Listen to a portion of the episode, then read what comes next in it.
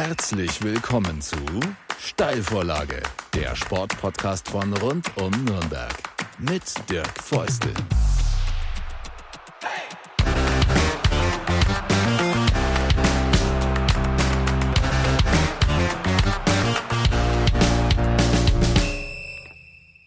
Einen wunderschönen guten Samstag, so könnte man es ausdrücken, zur achten Folge der Steilvorlage des Sportpodcasts von rund um Nürnberg. Und die Vorfolge, die hatte die Überschrift äh, Mission Dritte Liga. Da war zu Gast der Trainer der Spielvereinigung Bayreuth und Club-Ex-Profi Timo Rost. Und Jetzt freue ich mich ganz besonders, dass in dieser Folge mein Gast ist HCR-Langenspieler Nico Büdel und bei euch könnte die Mission heißen, Mission raus aus der Quarantäne. Deswegen freue ich mich ganz besonders, dass du dabei sein kannst, weil ihr wart jetzt komplett als Team, nicht nur zwei, drei in Quarantäne, sondern die ganze Mannschaft, ähm, denn das hat richtig eingeschlagen bei euch Corona-mäßig und insofern tatsächlich äh, freue ich mich, dass du da sein kannst. Ähm, erklär mal, was da los war die letzten 14 Tage. Ja, guten Tag auch erstmal. Äh, das äh, klingt nach einer guten Mission. Ähm, uns hat es Corona-mäßig ziemlich getroffen. Also, wie du schon gesagt hast, nicht 2-3, sondern wir haben, hätten keine spielfähige Mannschaft mehr auf die Beine stellen können. Also, ähm, es sind weniger als sieben Spieler tatsächlich nur verschont geblieben. Und ja, was, was war? Ja, es war eine Infektion. Wir haben im Testrhythmus, die wurde festgestellt, wir haben weiter getestet und äh, Schlag auf Schlag bei den weiteren Testungen kamen immer mehr Leute dazu. Ähm, ja, ich, man geht davon aus, dass es auch diese neue britische Mutation war, oder was heißt neu, ist jetzt schon auch ein bisschen bekannt. Ähm, hat auch alle Spieler mit Symptomen getroffen, ähm, auch wenn da jetzt nichts, sage ich mal, wirklich besorgniserregendes dabei war. Also es war keiner dabei, wo man dachte, oh, vielleicht muss er äh, zum Arzt, ins Krankenhaus wie ich. Aber es ging allen nicht gut. Äh, die einen hatten etwas länger damit zu kämpfen, die anderen ein bisschen weniger. Und wie du schon gesagt hast, jetzt Mission raus aus der Quarantäne. Der letzte ist jetzt äh, auch raus. Ähm, ja, und wieder zurück in den ja, Trainingsbetrieb, wieder Eingliederung und dann wieder äh, spielen. Wenn du sagst, jetzt müssen wir es kurz zeitlich verorten, äh, zwar wird die Folge Samstag ausgestrahlt, die Aufzeichnung allerdings äh, ist unter der Woche Mittwoch. Das heißt, äh, jetzt ist eben, wenn du jetzt sagst, damit meinst du Dienstag, Schrägstrich, Mittwoch. Also jetzt sind wieder so weit alle da und so weit okay, auch wieder, dass wir ins Training einsteigen können. Äh, und du warst quasi einer der wenigen oder sogar der Einzige, den es nicht erwischt hat. Äh, einer der wenigen, ja. Ähm, es hat fünf quasi nicht erwischt. Also es war auch äh, nicht, nur, nicht nur Spieler, ne? äh, Co-Trainer, Trainer, Staff, irgendwie, es gehört ja alles zur Mannschaft dazu. Davon hat es auch welche erwischt. Ähm, ja, ich bin zum Glück davon verschont geblieben. Wie? Keine Ahnung. Das haben wir fünf uns irgendwie alle gefragt, äh, weil es ja doch den Rest irgendwie erwischt hat. Ähm, ja, das heißt, es muss jetzt irgendwie wieder losgehen. Medizinische Untersuchungen standen jetzt an bei denjenigen, die positiv waren. Äh, Herz, Lunge, wurde alles irgendwie geprüft. Ähm, ja, dann vom Arzt quasi freigegeben, sich wieder bewegen zu dürfen, äh, nachdem sie natürlich negativ waren und nicht mehr ansteckend sind. Aber eben auch noch nicht für den Leistungssport erstmal äh, freigegeben. Da wurde darum gebeten, auch von ärztlicher Seite aus äh, ein bisschen Rücksicht drauf zu nehmen, äh, das Ganze nochmal eine Woche mit Wiedereingliederung quasi zu zu, zu beobachten. Also die waren auch echt alle irgendwie nicht so fit, die da am Anfang aufgetaucht sind und überhaupt schon freigegeben waren. Das waren ja auch nach und nach erst die ganzen Leute. Ähm, ja, man weiß ja auch nie so richtig, was es für, für Folgeschäden hat. Und äh, ich glaube auch, dass es vernünftig ist, eben da auf die Gesundheit zu achten und ähm, auch äh, nach und nach das im Auge zu behalten, weil nur wenn jetzt nichts ist, hat der Arzt auch gesagt, heißt ja nicht, dass äh, nichts, nichts mehr kommen kann. Ähm, man weiß es halt einfach nicht genau und die Gesundheit sollte doch immer an erster Stelle stehen und deswegen lieber ein bisschen vorsichtiger sein und hoffen, dass weiterhin alles gut ist. Ein wichtiger Hinweis also, und du hast es erklärt, ihr seid oder werdet jetzt da alle gründlich überprüft auf Herz und Nieren, denn man konnte in den letzten Wochen gerade lesen, äh, dass doch bei dem einen oder anderen eben auch Leistungssportler ähm, ja da der ein oder andere, das ein oder andere Problem noch hängen geblieben ist. Und äh, wir haben alle gehört oder konnten auch hören, äh, dass es schon eine, eine Gefahr gibt, äh, dass sich ähm, wer sich mit dem Virus infiziert hat, dass das auf äh, Organe geht, eben Herz oder andere Organe. Also das ist nicht ungefährlich. Die Frage an dich in dem Zusammenhang damit, inwieweit gehst du mit diesem ganzen Thema um, äh, wenn man das denn auch weiß, um die Gefahren? Äh, so einfach finde ich das nicht. Also zum einen sicher, ähm, ihr werdet häufiger getestet, immer diese Unsicherheit, kommt was oder kommt nichts. Und das zweite, äh, Leistungssportler hin oder her, ihr seid ja auch Menschen und habt genauso viel oder genauso wenig Angst wie jeder andere auch. Ja, absolut. Also man hat es ja auch in der Vergangenheit schon gesehen. Manche Vereine mussten nach so einer äh, Infektion doch auch länger auf die Spieler verzichten. Ähm, genaue Gründe sind ja nie so richtig bekannt, was dann irgendwie vorlag. Aber äh, sei es drum, selbst wenn sie sich einfach nicht gut, nicht fit gefühlt haben, schwach gefühlt haben, ist das ja schon irgendwie eine Folge davon. Oder ob noch irgendwie gesundheitlich was war, noch ein paar Symptome länger hängen geblieben sind. Ähm, weiß man nie. Bis jetzt bei uns äh, alles sieht soweit jetzt langsam wieder ganz gut aus und ähm, hoffentlich, dass wir wieder spielen können. Wie du sagst, man weiß es ja nie genau. Es ist immer dieser Testrhythmus, den wir haben und ähm, letztendlich wissen wir immer erst entweder am Spieltag oder ein, einen Tag davor meistens Bescheid, wenn alle beiden Mannschaften komplett negativ sind. Äh, dass wir, dass wir spielen können, ähm, ist natürlich immer so eine gewisse Ungewissheit und aber ja, mittlerweile gehört es einfach dazu. Das ist Alltag. Äh, man gewöhnt sich da irgendwie dran. Am Anfang der Saison war das schon sehr, sehr komisch erstmal. Und ähm, ja, aber uns bleibt ja auch irgendwie nichts anderes übrig. Fühlst du dich sicher? Mir geht's so, wenn ich irgendwo hingehe, wo andere Leute sind, gerade in geschlossenen Räumen, ich fühle tatsächlich sowas wie Unsicherheit. Fühlst du dich sicher bei dem Konzept, das auch der Profisport hat? Das ist ja jetzt nicht so wie überall im Alltag, wo man sich zwar an Regeln halten muss, aber jetzt normal wird man nicht jeden zweiten oder dritten Tag getestet. Wobei, das kann ja jetzt kommen. Durch diese Schnelltests in Betrieben und so weiter äh, sind ja bestimmte Pflichten auch für Arbeitnehmende eingeführt worden jetzt. Angebote, also Pflichtangebote und die Möglichkeit, sich für ähm, Arbeitnehmende zu testen. Ähm, ich habe da eine Unsicherheit. Fühlst du dich sicher bei der Ausübung deines Berufs, Profisport? Also ich muss sagen, dass ich mich eigentlich äh, sehr, sehr gut gefühlt habe und auch sicher gefühlt habe. Und ähm, ich auch das Gefühl hatte, dass wir, jeder Einzelne von uns verantwortungsvoll mit der Situation umgeht und äh, da nichts irgendwie eingeht, wo doch ein erhöhtes Risiko besteht. Und ja, jetzt hat es uns trotzdem erwischt. Ne? Ähm, also von daher ja, schwierig zu beantworten. Letztendlich ähm, denke ich, ist es wichtig, einfach sich an die Vorgaben, die jeder schon wahrscheinlich hunderttausendmal gehört hat, Maske, Abstand, Hände waschen, desinfizieren, etc., äh, zu halten, ähm, um das Risiko eben so gering wie möglich zu halten. Ja, dann gehört natürlich auch ein bisschen Glück dazu, davon verschont zu bleiben.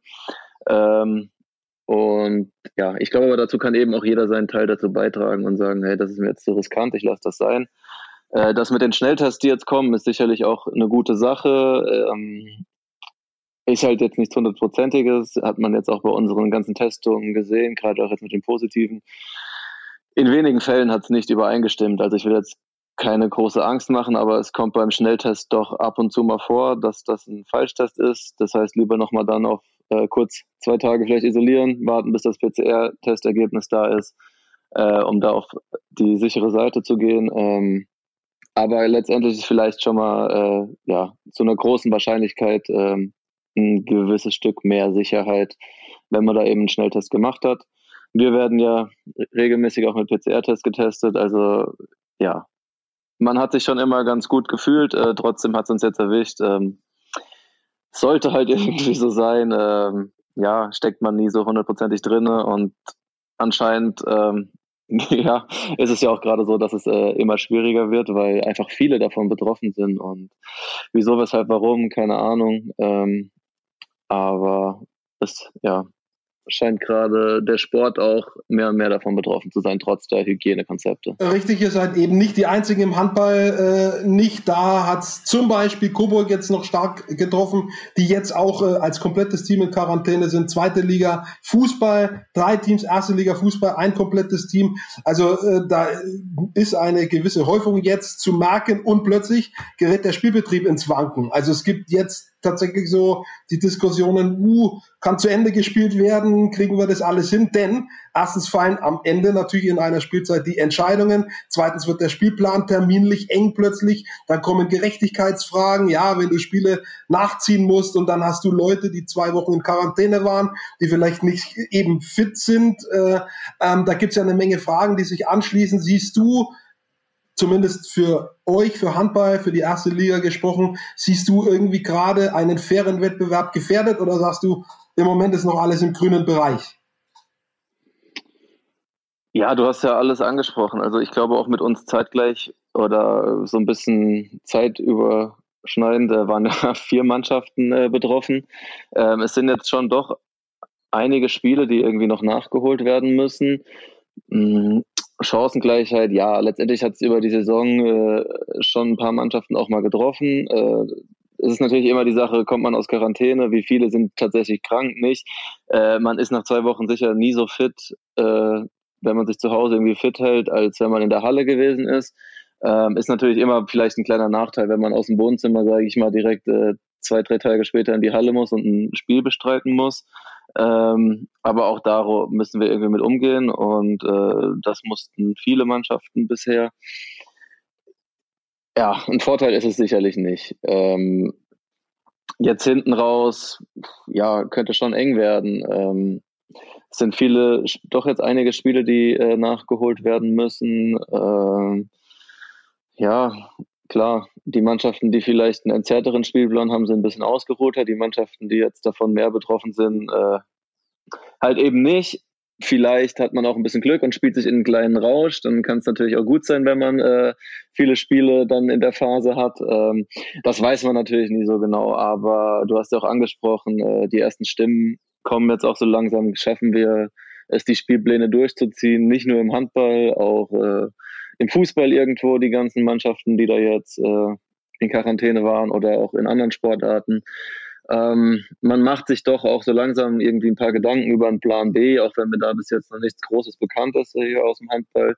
Äh, nur, dass man sich eben auch darüber Gedanken macht. Äh, der Tenor aller Mannschaften war zuletzt noch, wir wollen es sportlich zu Ende bringen. Ähm, ich hoffe natürlich auch, dass das klappt und ähm, ja, den Rest wird man jetzt in den letzten zweieinhalb Monaten, sage ich mal, sehen. Ja. Wie heißt es so schön, vieles liegt in den Händen der Virologen. äh, die, die, best Oder das. die bestimmen sicherlich äh, ein, ein Teil auch mit, zumindest äh, ist ihr Expertenrat gefragt und äh, im Handball sehr beliebt äh, in solchen Momenten ist die Quotientenregel. Letztes Jahr gab sie, die hat äh, Meisterschaft, deutsche Meisterschaft geregelt, äh, THW Kiel und auch den Aufstieg in der zweiten Liga mit ähm, dem HSC Coburg und äh, bist du mit dieser Quotientenregel vertraut? Also du, den Namen wirst du kennen, aber wie sie sich genau bildet, weißt du das oder müsstest du selber googeln?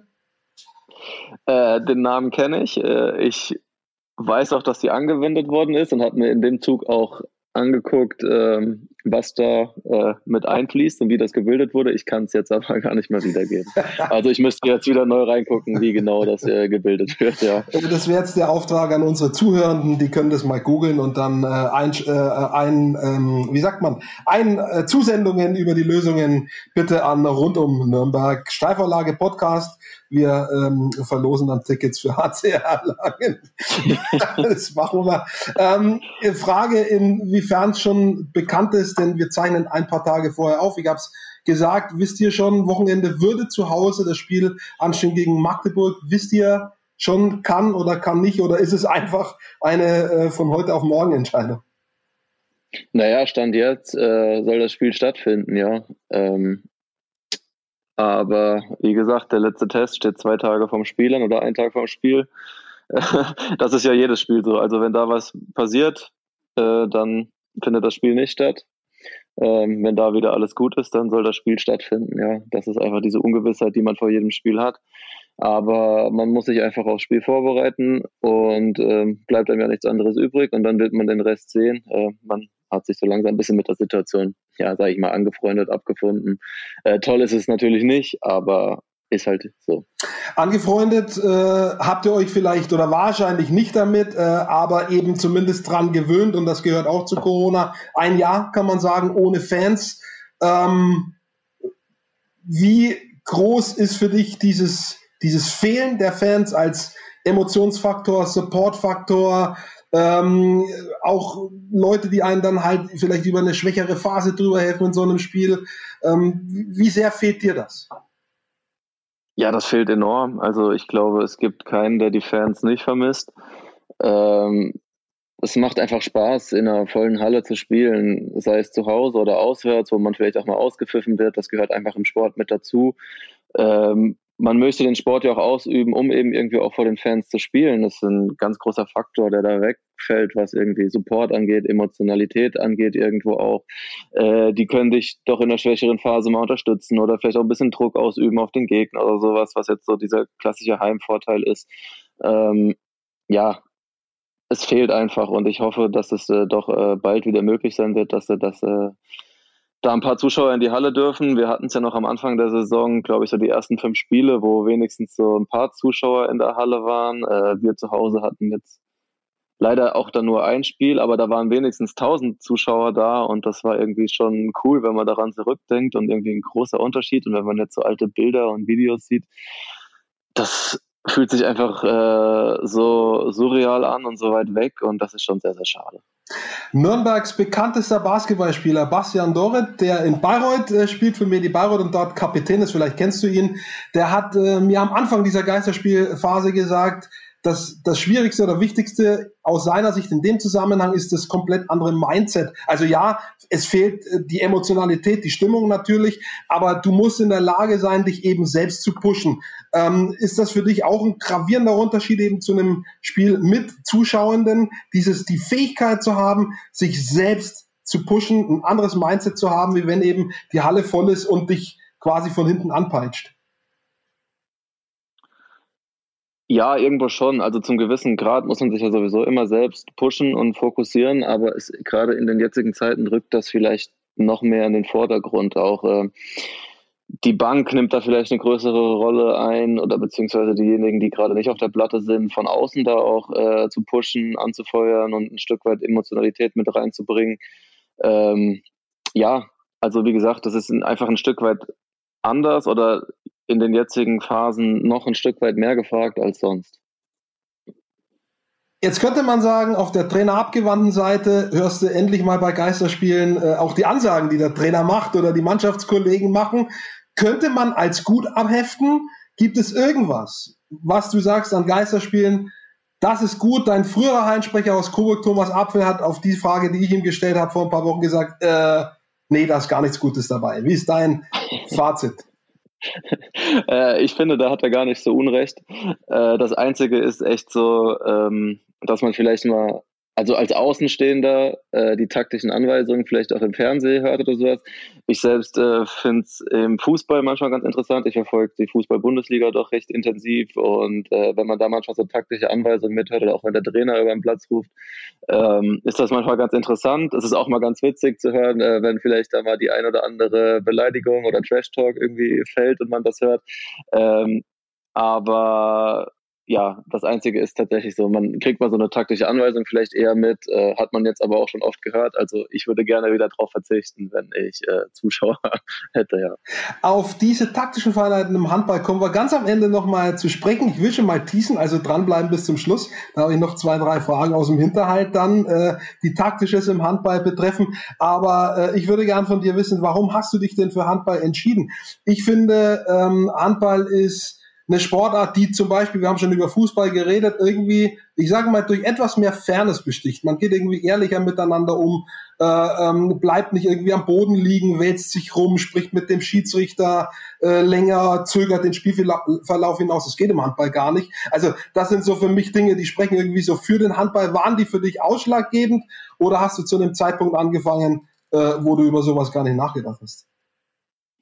Ja, ich gebe dir irgendwie erstmal recht. Also im Handball irgendwie groß liegen bleiben, äh, Schauspielern und hoffen, äh, dass das Spiel da irgendwie so ein bisschen unterbrochen ist oder Zeit von der Uhr nehmen, ist einfach äh, nicht möglich, weil ähm, ja in diesen 30 Sekunden, wo man da vielleicht auf dem Boden liegt, äh, ist man einfach für diesen Moment in einem klaren Nachteil und kriegt so, ja, sag ich mal, 90, 95 Prozent ein Gegentor bis das Spiel dann auch unterbrochen ist und behandelt wird. Und ähm, es wurden ja auch ein bisschen Regeln dazu angepasst, dass wenn man behandelt wird, äh, ohne dass es eine äh, progressive Bestrafung gibt, sprich gelbe Karte, zwei Minuten oder rote Karte, muss man ähm, auch für drei Angriffe vom Feld, um dem ein bisschen so entgegenzuwirken, dass man da das Spiel äh, unfairerweise in Anführungszeichen verschleppt oder unterbricht, obwohl man äh, kein Wehwehchen, Blessur hat, sage ich mal.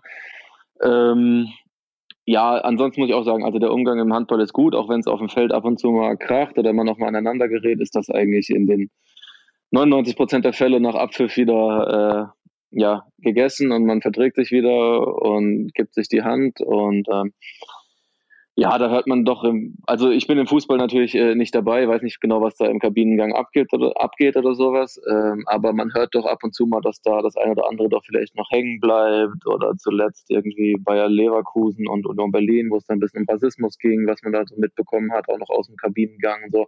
Also solche Themen habe ich im Handball eigentlich noch nie erlebt und da bin ich auch ganz froh drum. Und ähm, von daher gehe ich da schon, schon mit. Ähm, zu dem Zeitpunkt, wo ich mich für Handball entschieden habe, ja, oder warum ich mich für Handball entschieden habe, äh, war das jetzt noch nicht Thema. Ich habe mit vier angefangen, Handball zu spielen, komme aus einer absoluten Handballerfamilie. Ähm, da hat man sich darüber noch keine Gedanken gemacht. Ja, auch dann später in der Jugend äh, sind das vielleicht nicht so der, das Augenmerk, auf das man schaut. Ähm, Warum dann Handball? Weil das die coolere Atmosphäre ist, weiß ich nicht. Man macht ja das da wahrscheinlich noch viel das, was einem irgendwie mehr Spaß macht. Und das war einfach der Handball bei mir. Und deswegen habe ich mich dann äh, für Handball entschieden, obwohl ich auch vieles andere ausprobiert habe. Mal Fußball gespielt eine kurze Zeit, Basketball, Leichtathletik. Ich habe lange Tennis gespielt. Ähm, und dann gesagt, naja, das Augenmerk liegt jetzt auf Handball. Äh, mehr Tennispensum, was nötig gewesen wäre, um dort besser zu werden, oder mehr Handballpensum habe ich mich dann einfach fürs Handball entschieden und ich glaube, das war eine gute Entscheidung. Wenn man äh, guckt, sozusagen, wie dein äh, Karriereverlauf war, ist es eigentlich relativ linear, würde ich sagen. Äh, so hoch äh, gespielt äh, von Zweitligateams in, ins Erstligateam. Äh, Coburg war dabei, äh, Ludwigshafen, Friesenheim war dabei, die Eulen.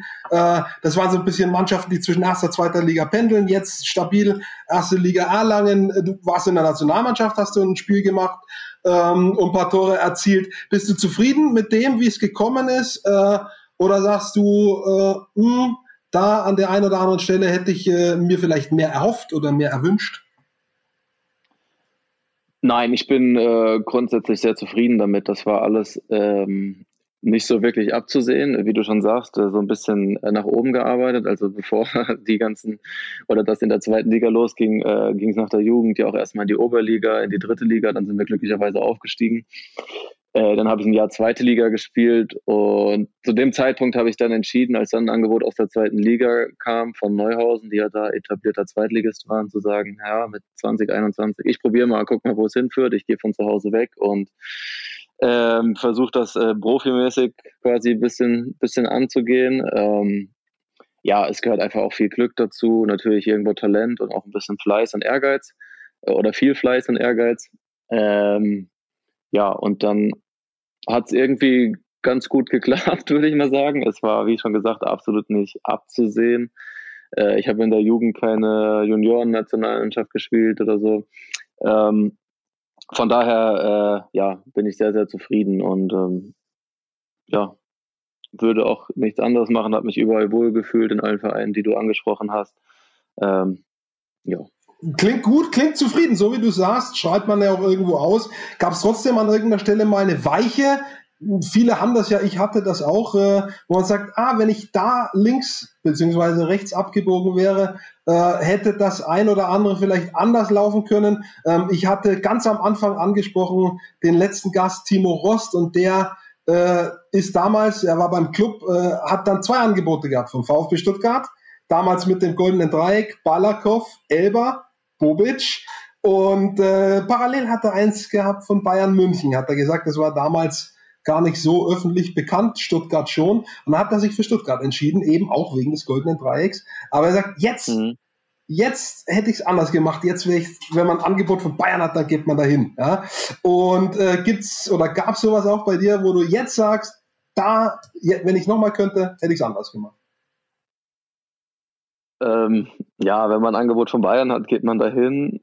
Ja, also Die Frage habe ich auch schon mal gestellt. Wenn ein Angebot von Kiel, jetzt sage ich mal, ist ja im Handball vielleicht vergleichbar von Bayern, dann äh, denkt man darüber doch schon wahrscheinlich sehr, sehr extrem nach ähm, und macht das wahrscheinlich dann auch. Aber ich kann sagen, dass ich kein offizielles Angebot von Kiel hatte.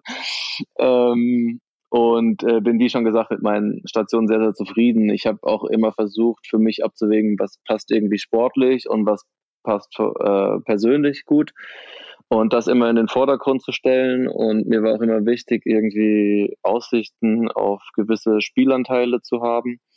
Und davon habe ich meine Entscheidung abhängig gemacht. Und deswegen, wie schon gesagt, ich bin sehr, sehr zufrieden damit, äh, mit dem Werdegang, mit den Vereinen, wo ich war. Ich habe mich überall wohl gefühlt und gut gefühlt. Und ähm, deswegen würde ich jetzt Nein sagen, man weiß es natürlich nicht. Ne? Es gab irgendwann mal andere Angebote, was hätte wenn und aber, aber darüber will man natürlich auch nicht nachdenken, wenn man eigentlich zufrieden ist. Die Gegenprobe fehlt dann auch, man kann sie nicht machen. Selbst wenn man sich drüber ärgert, ja, kann er nicht sagen, es hätte geklappt oder sowas. Vielleicht hätte es eben auch nicht geklappt. Ähm, du hast äh, Einblick zumindest in die Vereine, bei denen du warst und zwei davon, ähm, Ludwigshafen und ASC Coburg, sind so äh, Clubs, die zwischen erster, zweiter Liga gependelt sind äh, und das auch noch tun. Und Erlangen hat sich zu einem ähm, stabilen Erstligateam entwickelt. Ähm, was würdest du als Hauptunterschiede äh, bezeichnen, nennen, wenn man sagt, das ist ein äh, etabliertes Team und das ist eins, das eben noch zwischen diesen beiden Ligen pendelt? Hm. Ja, wenn man so ein paar Jahre zurückdenkt, äh, ich glaube, als wir damals mit Ludwigshafen Friesenheim aus der ersten Liga abgestiegen sind, ist Erlangen auch mit uns abgestiegen. Äh, waren sie ja auch so, sag ich mal, äh, eine Mannschaft, die immer in der zweiten Liga um den Aufstieg spielt und in der ersten Liga gegen den Abstieg. Hat es dann aber geschafft, einfach die Strukturen ums Handball rum äh, wahnsinnig gut zu entwickeln, äh, was die ganzen Sponsoren angeht, was die Professionalisierung im ganzen Umfeld angeht, also was alles dazu gehört, Geschäftsstelle, medizinische Abteilung, Physiotherapie, Teammanager, Betreuer, alles Mögliche, was ja irgendwo einen Einfluss auf die sportliche Leistung auch irgendwo hat. Und ähm, ja, hat sich da einfach enorm entwickelt, weiterentwickelt und hat den Anspruch, das auch jetzt immer noch zu tun und äh, ist definitiv noch nicht am Ende, äh, so wie ich die Lage einschätze, da bin ich mir auch ziemlich sicher. Ähm, man merkt, dass sie auch jeden Tag oder jede Saison immer wieder versuchen, sich weiterzuentwickeln und äh, etwas besser zu machen. Und ich glaube, das ist einfach der Punkt, dass irgendwo natürlich dann äh, finanzielle Mittel äh, einen großen Anteil daran haben, eben ähm, auch sich da ein bisschen von abzusetzen und auch mal von extern oder den ein oder anderen teureren, erfahrenen Spieler äh, zu verpflichten, der dich dann vielleicht nochmal weiterbringt oder die Mannschaft ein bisschen weiterbringt. Und äh, das ist irgendwo natürlich dann ausschlaggebender Punkt, um sich dann auch in der ersten Liga zu, zu etablieren. Ja. Der nächste Schritt wäre dann, sagen wir mal, in der Tabelle auch noch ein bisschen weiter zu klettern. Im Moment seid ihr so eigentlich ziemlich genau in der Mitte, kann man sagen. Äh, mit einer kleinen Serie, wird ihr im oberen Drittel, ne Positivserie, mit einer Negativserie, kann man aber auch ganz schnell, äh, vielleicht nicht in bedrohliche, aber wieder in die unteren Regionen abrutschen. Ähm, wo seht ihr euch wie heißt es in Vorstellungsgesprächen, äh, wie stellen Sie sich das in, in, fünf Jahren vor? Ja, weiß ich nicht, ob du in fünf Jahren noch spielst, aber ähm, denn dann wärst du äh, 36, dann knapp 37. Ja, kann man schon machen. Äh, gibt schon welche, die haben das geschafft. Ähm, äh, wo, wo siehst du Erlangen da in, in ein, zwei, drei Jahren? Ja, also es gibt einige Spieler, die das geschafft haben. Es ist halt immer so ein bisschen eine Frage, wie macht der Körper mit und was passiert verletzungsmäßig. Aber toi, toi, toi, hoffentlich äh, ist das alles gut. Aber auch dann gibt es natürlich irgendwann andere äh, Abschnitte im Leben, wo man sich die Frage stellt, macht man weiter Sport oder macht man was anderes, irgendwo einen Berufseinstieg oder so. Ähm, ja, das muss man alles mal so ein bisschen auch auf sich zukommen lassen. Aber ich denke, im Handball ist es auf jeden Fall auch wichtig, äh, ein zweites Standbein sich neben der Karriere aufzubauen. Das ist bei dir, wenn ich gleich unterbreche? Ähm, ich habe also mein Studium fast abgeschlossen, ist jetzt an der Abschlussarbeit jetzt dran äh, zum Sport, also Sportwissenschaften ist das und habe nebenbei mich noch ein bisschen auf der wirtschaftlichen Ebene weitergebildet in so einem kleinen fernstudiomäßigen äh, Betriebswirt. Das habe ich schon abgeschlossen und ja, genau. Also dahingehend äh, ist schon dann auf jeden Fall schon mal was vorhanden und das Studium folgt dann hoffentlich äh, bald. ähm, ja, wo sehen wir uns oder wo wollen wir hin? Ähm, Also grundsätzlich mit der jetzigen Saison sind wir so ein bisschen bedingt zufrieden. Es waren viele gute Ansätze dabei. Wir wissen aber auch, dass wir ein paar Spiele, was unseren Anspruch angeht, äh, verbockt haben und hätten sicherlich gerne auf jeden Fall so sechs Punkte mehr und das wäre aus, auch durchaus drinne gewesen. Und wenn es dann äh, ganz gut läuft, vielleicht auch noch äh, das ein oder andere Pünktchen mehr. Äh, ich muss aber auch sagen, dass wir echt ein bisschen Verletzungssorgen hatten über die ganze Saison, gerade wenn ich so November, Dezember anschaue, wo echt vier, fünf äh, ja, Spieler so gefühlt auf einer Positionskategorie wegbrachen und viele Junge ausgeholfen haben, teilweise die so im Anschlusskader zweite Mannschaft, erste Mannschaft sind, äh, ihre Sache natürlich auch gut gemacht haben, aber äh, über so viele Spiele das dann äh, ja nicht so zu 100 Prozent äh, kompensieren konnten. Ähm, hatten wir echt wenige Phasen dieses Jahr, wo wir so die gesamte Mannschaft zur Verfügung hatten, sowohl im Spiel als auch im Training und deswegen vielleicht entwicklungsmäßig nicht ganz so weit sind, wie wir das hätten sein können. Und dann wäre es uns vielleicht auch vielleicht äh, ja besser gelungen, diese Punkte eben mit dem Anspruch, den wir haben, ja einzufahren. Äh, haben wir jetzt nicht. Ähm, Trotzdem, wie du sagst, ist es noch möglich, auch noch in der Tabelle ein bisschen nach oben zu wandern. Das ist natürlich irgendwo unser Anspruch, äh, oberes Mittelfeld, äh, ein guter einstelliger Tabellenplatz und vielleicht auch in den nächsten Jahren ähm, definitiv irgendwo auch, ja, sagen wir Platz 8, 7, 6 anzugreifen, äh, vielleicht mal an Europa zu schnuppern. Ähm, ich glaube auch, dass das möglich ist, äh, dass noch viel Potenzial in der Mannschaft steckt und in dem Verein. Und ja, es gehört immer irgendwo auch ein bisschen Glück dazu, ne? wie, wie so eine Saison läuft, wie man von Verletzungen verschont bleibt. Was ist mit Corona, weiß keiner. Äh, was jetzt hinten raus das Ganze auch so ein bisschen spannend macht, äh, mit den ganzen Nachholspielen, wie das noch läuft. Äh, ja.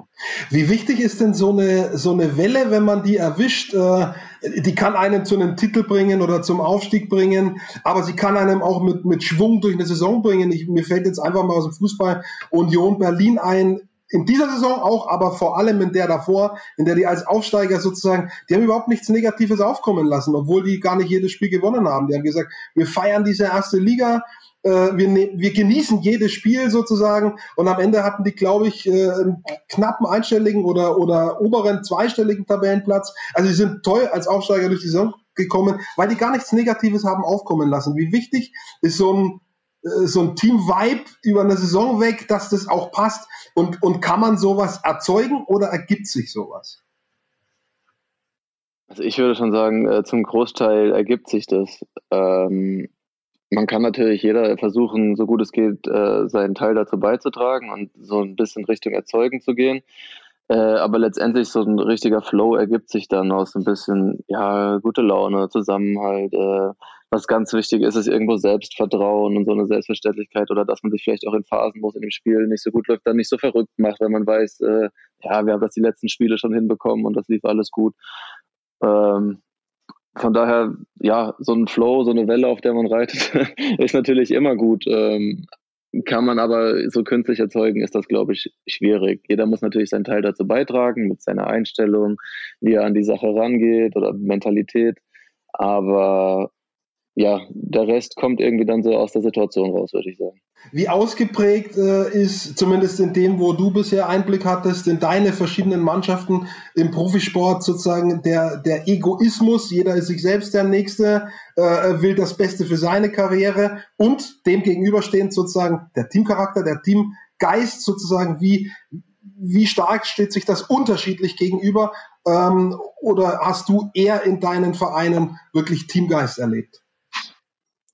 Also ich habe definitiv in allen Vereinen äh, einen Teamgeist erlebt, äh, eine gute Mannschaft, die gut zusammengehalten hat und geschlossen aufgetreten ist. Äh, so ein bisschen Egoismus oder Anspruch an sich selbst hat natürlich irgendwo jeder, aber das äh, befördert ja auch so ein bisschen den Konkurrenzkampf, den man dann hat und ähm, sorgt natürlich dafür, dass man dann auch irgendwo besser wird oder sich durchsetzen will. Ähm, aber alleine geht es halt einfach nicht. Und wenn jeder auf der Platte als Einzelspieler auftritt, äh, glaube ich, wird das nicht äh, auf Dauer funktionieren.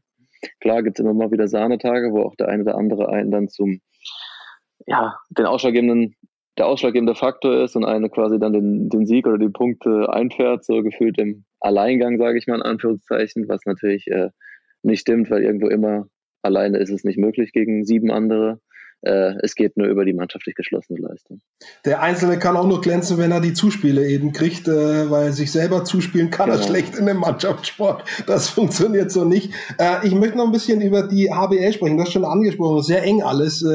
Die, die ersten drei Teams äh, sind da oben relativ weit weg. Kiel, Flensburg, ähm, Rhein-Neckar-Löwen. So, und dann gibt's so ein richtiges Cluster eigentlich zwischen Platz vier oder fünf und, und noch vor den Abstiegsregionen. Da beizt sich alles. Da ist auch, haben wir gesagt, relativ viel möglich in beiden Richtungen. Ähm, die HBL würde man gerne als die stärkste Liga der Welt bezeichnen. Frage eins: ist sie das? Und wenn ja, ist sie das, weil sie so eng ist? Oder gibt's da auch noch andere Gründe dafür? Also ich würde auch sagen, ja, das ist die stärkste Liga der Welt, äh, eben weil alles sehr, sehr eng ist und weil man auch äh, Woche für Woche sieht, dass äh, es immer wieder vorkommt, dass jeder jeden tatsächlich mal schlagen kann ähm, und man in kein Spiel reingehen kann und sagen, ach, heute da mit 50 äh, Prozent Gas, da gehe ich schon irgendwie durch. Das wird dann doch äh, zu häufig bestraft und macht dann eben ja, gibt dann eben Ausschlag, ob man eben Meister wird oder ob man internationalen Platz erreicht oder nicht doch eine andere Mannschaft oder ob man absteigt, wie auch immer. Also in alle, alle Richtungen ist das entscheidend. Äh, und deswegen ist es eben durch diese Ausgeglichenheit, dadurch, dass alles eng ist und jeder jeden wirklich schlagen kann, äh, für mich die stärkste Liga der Welt. Auch wenn es in anderen Ligen äh, immer oder teilweise zwei, drei Top-Teams gibt, die echt auch viele Stars der Handballszene irgendwo beieinander haben. Ähm, die ruhen sich aber meist während der Saison, abgesehen von vielleicht dem einen Konkurrenten aus. Und die Liga ist relativ entspannt und äh, irgendwo vielleicht auch für die Zuschauer langweilig, ähm, konzentrieren sich dann dafür mehr auf die Champions League, aber in der Bundesliga hast du halt eben beides. Ja. So gesehen, äh, deine Argumentation folgend war der Champions League-Sieg von Kiel äh, letztes Jahr, der letzten Saison, äh, nicht unlogisch, sondern er war in gewisser Weise ähm, auch ein Stück weit zumindest logisch.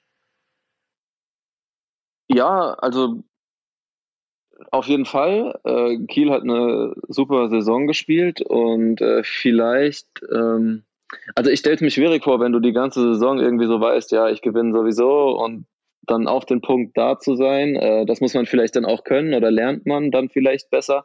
Aber äh, ja, Kiel muss gefühlt mehr oder weniger jedes Spiel äh, da sein oder ganz, ganz viele Spiele auf jeden Fall da sein. Und äh, die haben dann doch schon auch eine Qualität in der Mannschaft, wo dann vielleicht auch mal äh, nicht jedes Mal ein Sahnetag vonnöten ist, um Spiele zu gewinnen, aber trotzdem eine gewisse Qualität oder Fokussierung müssen sie auf jeden Fall an den Tag legen, weil auch die lassen den einen oder anderen Punkt doch während der Saison mal liegen gegen Mannschaften, wo man sagt, oder die als Außenseiter in Spiele mit Kiel gehen. Ähm, abgesehen von den anderen fünf Mannschaften, die vielleicht vorne in der Tabelle dabei sind. Ähm, ja, deswegen für mich jetzt äh, nicht unlogisch. Ja. Sie waren da, sie waren im Rhythmus. Äh, ja, und die anderen Mannschaften haben eben zu diesem Zeitpunkt vielleicht nicht so viele enge Spiele gehabt oder nicht ganz fokussiert gewesen auf den Punkt. Äh, weiß man nicht, ja. Aber ich finde, die haben verdient die Champions League gewonnen. Schließe ich die Frage noch mit an, wer von den beiden, Kiel oder eben Flensburg, äh, was glaubst du, wer sich am Ende durchsetzt vor drei, vier Wochen haben sie gegeneinander gespielt, war, war unglaublich eng, bis es eine Phase gab, wo irgendwie Kiel seine Angriffe nicht mehr ordentlich ausgespielt hat, äh, auch Flensburg sehr, sehr clever war, äh, wiederum seine Angriffe sehr lang ausgespielt hat und dann einfach Chancen verwertet hat. Ich nehme an, du hast das Spiel gesehen. Ähm, da schien es äh, oder war es auch so an dem Tag, dass Flensburg die Nase vorn hatte. Wen siehst du am Ende vorn von den beiden in der Meisterschaft? Ja, ich, ist eine enge Kiste und das ist auch so, dass beide noch unglaublich viele Spiele bis zum Saisonende haben, äh, sowohl ein paar Nachholspiele, auch als äh, eben in der Champions League auf internationaler Ebene. Ja, ich sage, Kiel hat am Ende wieder die Nase vorne, aber ja, vielleicht auch so ein bisschen aus den Sympathien raus, da ich früher äh, als Jugendlicher doch äh, eher Kiel-Fan war. Ähm, ja. Ich kann mir vorstellen, dass du am Ende nicht falsch liegst. Kommen wir nochmal auf den HCA Langen zurück. äh, wie seid ihr, ähm, oder wie siehst du euch in den Köpfen der Leute in der Metropolregion. In Erlangen seid ihr ganz klar Sportart Nummer eins. Aber klar, Nürnberg äh, daneben, da ist der Club, der hat schon eine Kraft, eine Reichweite, äh, dann das Kleeblatt natürlich auch, dann gibt's äh, die, die Tigers, Ice Tigers, es gibt äh, noch Basketball mit den Falcons. Ähm, wo seht ihr euch ähm, da mit dem Handball in den Köpfen der Leute? Nachholbedarf oder schon ganz gut? Also ich würde auf jeden Fall schon ganz gut äh, sagen. Ähm, auf jeden Fall denke ich vor Eishockey und Basketball. Äh, gerade beim Eishockey läuft es ja gerade auch nicht so prickelnd, wie ich das verfolge. Ähm, beim Club auch nicht, deswegen kann man da vielleicht so ein bisschen aufschließen. Äh, Fürth spielt ja gerade ganz gut, ne? Ähm, aber ja, äh, ich glaube, also so in den Köpfen der Leute und vielleicht Sympathien und Anhänger äh, könnten wir vielleicht ein bisschen aufschließen oder würde ich sagen, vielleicht ist es gerade auch so, dass viele sagen, ja, beim Club läuft es nicht. Äh, Handball ist doch ganz cool, äh, das kann ich mir schon vorstellen. Grundsätzlich ist es, äh, was so die finanziellen Mittel angeht und die mediale Reichweite natürlich im Fußball schwierig mitzuhalten, äh, weil das einfach in Deutschland Sportart Nummer eins ist. Äh, auch wenn das, sage ich mal, in Anführungszeichen nur zweite Liga ist, ist das doch eine andere Reich, also ja, ein anderes Niveau, was eben dieses ganze Umfeld, finanzielle Mittel und so weiter angeht, äh, als, als der Handball. Aber hier in der Region würde ich uns schon recht weit oben ansehen. Und trotzdem wird der Fußball sehr, sehr kritisch auch diskutiert im Moment. Äh, wir hatten das Thema Super League, die ja jetzt schon wieder äh, gekippt zu sein scheint. Ich sage mal zu sein scheint, wer weiß, was da noch kommt. Ähm, es wird äh, generell auch über andere äh, ja, Auswüchse des Fußballbusiness äh, ähm, gesprochen. Hast du die Hoffnung auch, dass vielleicht durch diese Corona-Sache irgendwo vielleicht eine Pendelbewegung stattfindet hin zu anderen Sportarten, dass manche Sportfans sagen, irgendwie Fußball ist mir too much geworden, ich äh, probiere jetzt mal HCA Langen. ja, wäre natürlich schön, wenn das passiert. Ähm, ich kann mir vielleicht auch vorstellen, dass äh, ja, jetzt gerade in der Corona-Zeit, man ist viel zu Hause und man kann nicht viel unternehmen, der eine oder andere doch vielleicht ein bisschen mehr Zeit vom Fernseher verbringt oder ganz froh ist, auch wenn er mal Sport gucken kann und da vielleicht auch dann eher bereit ist, mal äh, eine andere Sportart äh, ja, anzuschauen, auszuprobieren, als das, das Klassische, was man vielleicht sonst nur gemacht hat. Ähm, und dann vielleicht da auch hängen bleibt, ja. Äh, und ja, was dann vielleicht auch wieder interessant ist, sage ich mal, wo sind denn vielleicht zuerst Zuschauer erlaubt oder wie viele und ähm, wenn er sagt, auch jetzt Handball im Fernsehen, das hat mir ganz gut gefallen, ich gehe mal in die Halle, äh, bleibt er dann dabei hängen, weil es ihm dann doch gut gefällt, auch mit den Zuschauern. Das wird man alles sehen, aber grundsätzlich könnte ich mir schon vorstellen, dass es da den einen oder anderen gibt, der da mal noch ein bisschen was aus Langeweile mehr ausprobiert hat und dann vielleicht auch für gut äh, empfunden hat und dann dem eine Chance gibt, ja, wieso nicht? Also ich kann auf jeden Fall sagen, äh, ich bin Fußballfan, ich bin aber auch Handballfan. Ich kann sagen, Handball zuschauen lohnt sich immer, ob am Fernsehen oder hoffentlich auch bald wieder in der Halle. Äh, probiert das gerne mal aus, die, die noch nicht da waren. Und äh, viele kommen ja zu euch. Also äh, in, in einer normalen, hoffentlich auch bald wieder da seienden äh, Saison habt ihr einen Schnitt von 4.000, 5.000, glaube ich, in der Arena, vielleicht sogar ein bisschen höher. Also es kommen ja sehr viel zuschauende Fans zu euch. Genau, also ohne das jetzt die Zahlen genau zu wissen, würde ich das auch so in der Größenordnung einschätzen. Ähm, hängt immer so ein bisschen, also ich glaube, so knapp über 8000 passen ja in die Halle rein. Bei den Top-Spielen ist es dann meistens doch, oder gegen die Top-Mannschaften ist es dann meistens doch äh, fast ausverkauft oder relativ voll auf jeden Fall. Ähm, gegen, ja, oder sogar ausverkauft. Ähm, dann hängt es immer so ein bisschen beim Handball so von der Jahreszeit ab. Um Weihnachten rum ist meistens immer noch ein bisschen mehr los.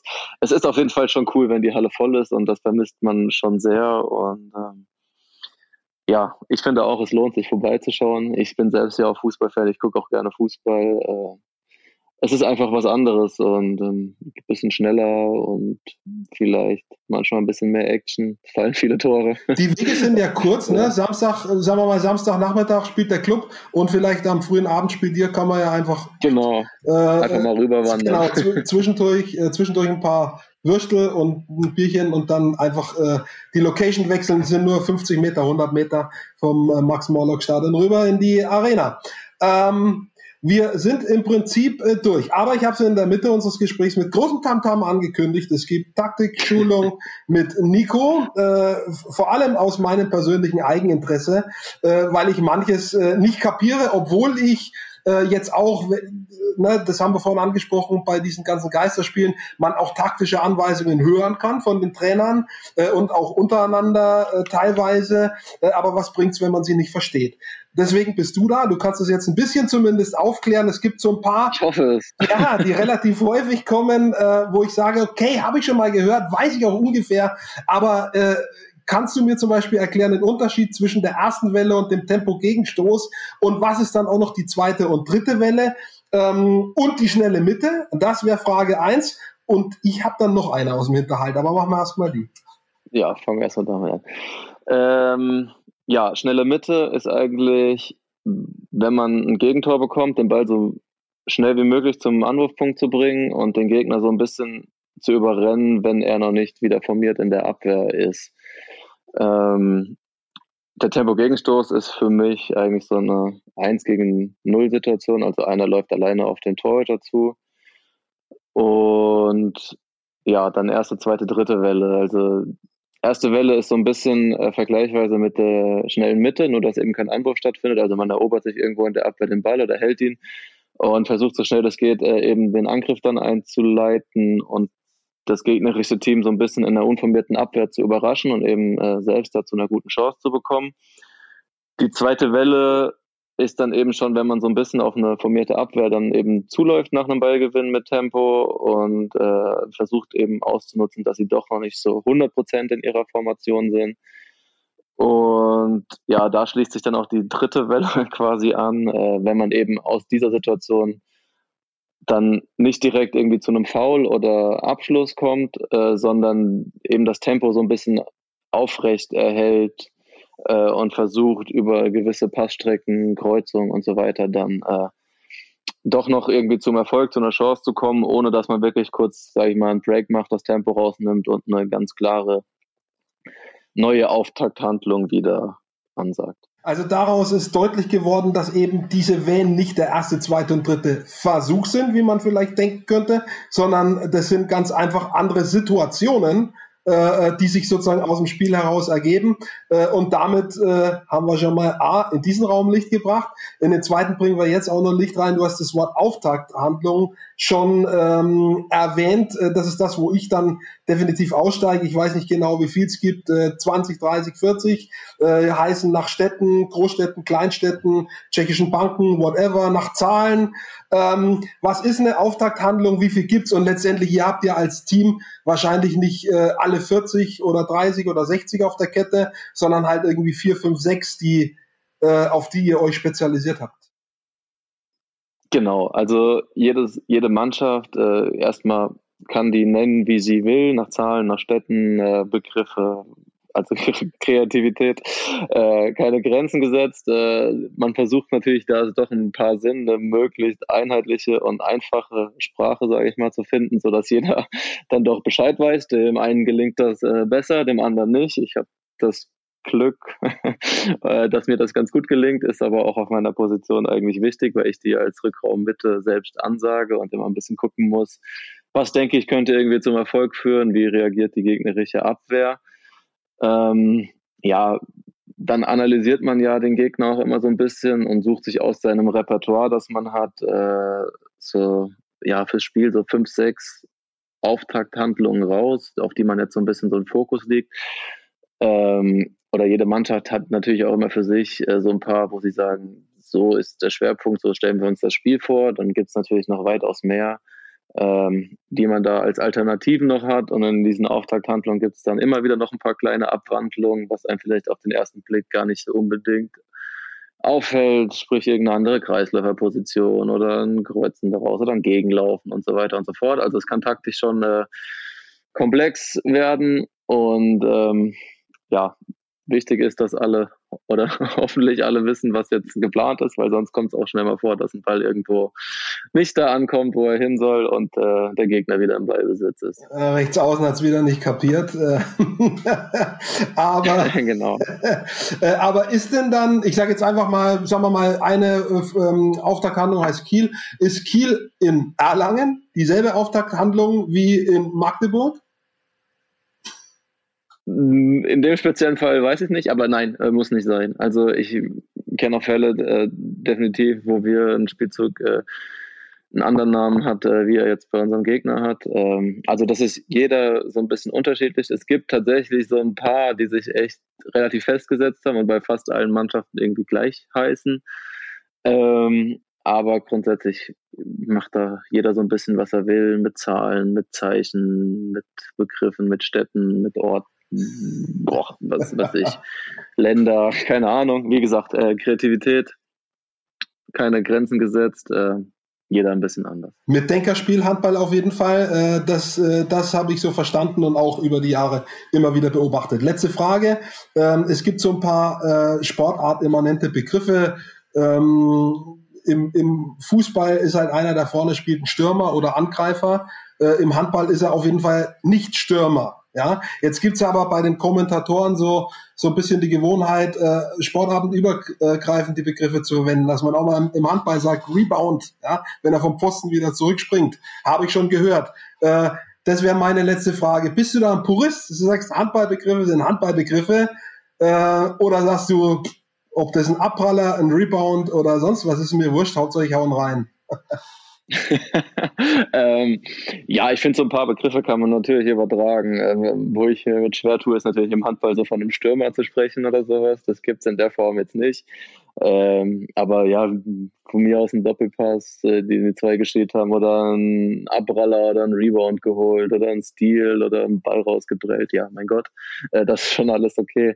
Ähm, aber jetzt sagen wir von klassischen Stürmern oder Verteidigern, das ist im Handball jetzt äh, oder Innenverteidiger, das ist jetzt nicht unbedingt so der Fall. Ähm, da doch oft eben Angriffsspiel und Abwehrspiel beides gefragt ist. Es gibt natürlich auch so ein paar Spezialistenwechsel, dass man ja überwiegend nur Abwehr spielt oder der andere überwiegend nur für den Angriff reinkommt. Trotzdem kommt es mal vor, dass derjenige auch äh, auf einmal in der Verteidigung auf, taucht, wenn er schnell mit zurückrennen muss, zum Beispiel, obwohl er hauptsächlich für den Angriff vorgesehen ist. Ich versuche mir gerade vorzustellen, wie ein Camper-Trick analog im Fußball ausschauen könnte. Mit dieser Hausaufgabe würde ich alle, die uns zugehört haben, nach Hause schicken und auch da um Einsendungen bitten. E-Mail-Adresse habe ich vorhin etwa, in etwa durchgegeben, wie sie lautet. Ähm, ja, also, Nico, vielen Dank für die Taktikschulung am Ende. Äh, hat mich weitergebracht äh, in meinem Handballverständnis. Und äh, ich danke dir für deine Zeit. Auf jeden Fall wünsche viel Erfolg bei der Erreichung deiner eigenen Ziele und der Ziele, die du mit Erlangen hast oder die ihr als Team habt. Ja, und ansonsten äh, bleib gesund, wie man so schön sagt. Das finde ich das Schöne an Corona, wenn ich gefragt werde, was ist das Schöne an Corona? Das Gute, sag ich, dieser Gruß, bleib gesund, finde ich irgendwie okay, ja, äh, weil das ist nett gemeint, kann man mal so sagen. Hat man vorher nie gemacht, aber es ist irgendwie was Nettes, finde ich. Kann man, kann man so als Grußformel irgendwie beibehalten, theoretisch. Ja, absolut. Wünscht mir natürlich jedem, dass er gerade auch von Corona verschont bleibt, aber auch äh, in allen anderen Bereichen eben gesund bleibt.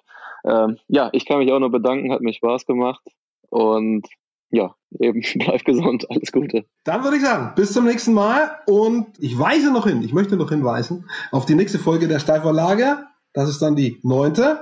Meine Gästin dann ist ganz anderes Thema also schon Sport, aber nicht aktiv. Sie ist passiv, wenn man so möchte. Sportreporterin beim Bayerischen Rundfunk. Julia Bückler, die wird nächste Woche zu Gast sein. Freue mich drauf. Ähm, und jetzt aber in die Hapfen. Bis dann. Ciao. Ciao.